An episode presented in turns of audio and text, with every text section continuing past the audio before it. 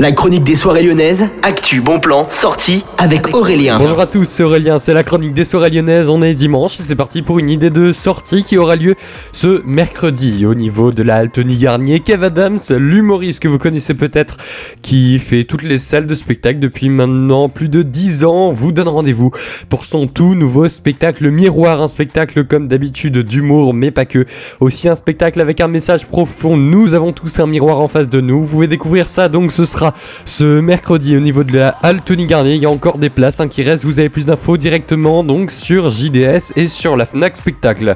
Bonne journée à tous, à l'écoute de Millennium.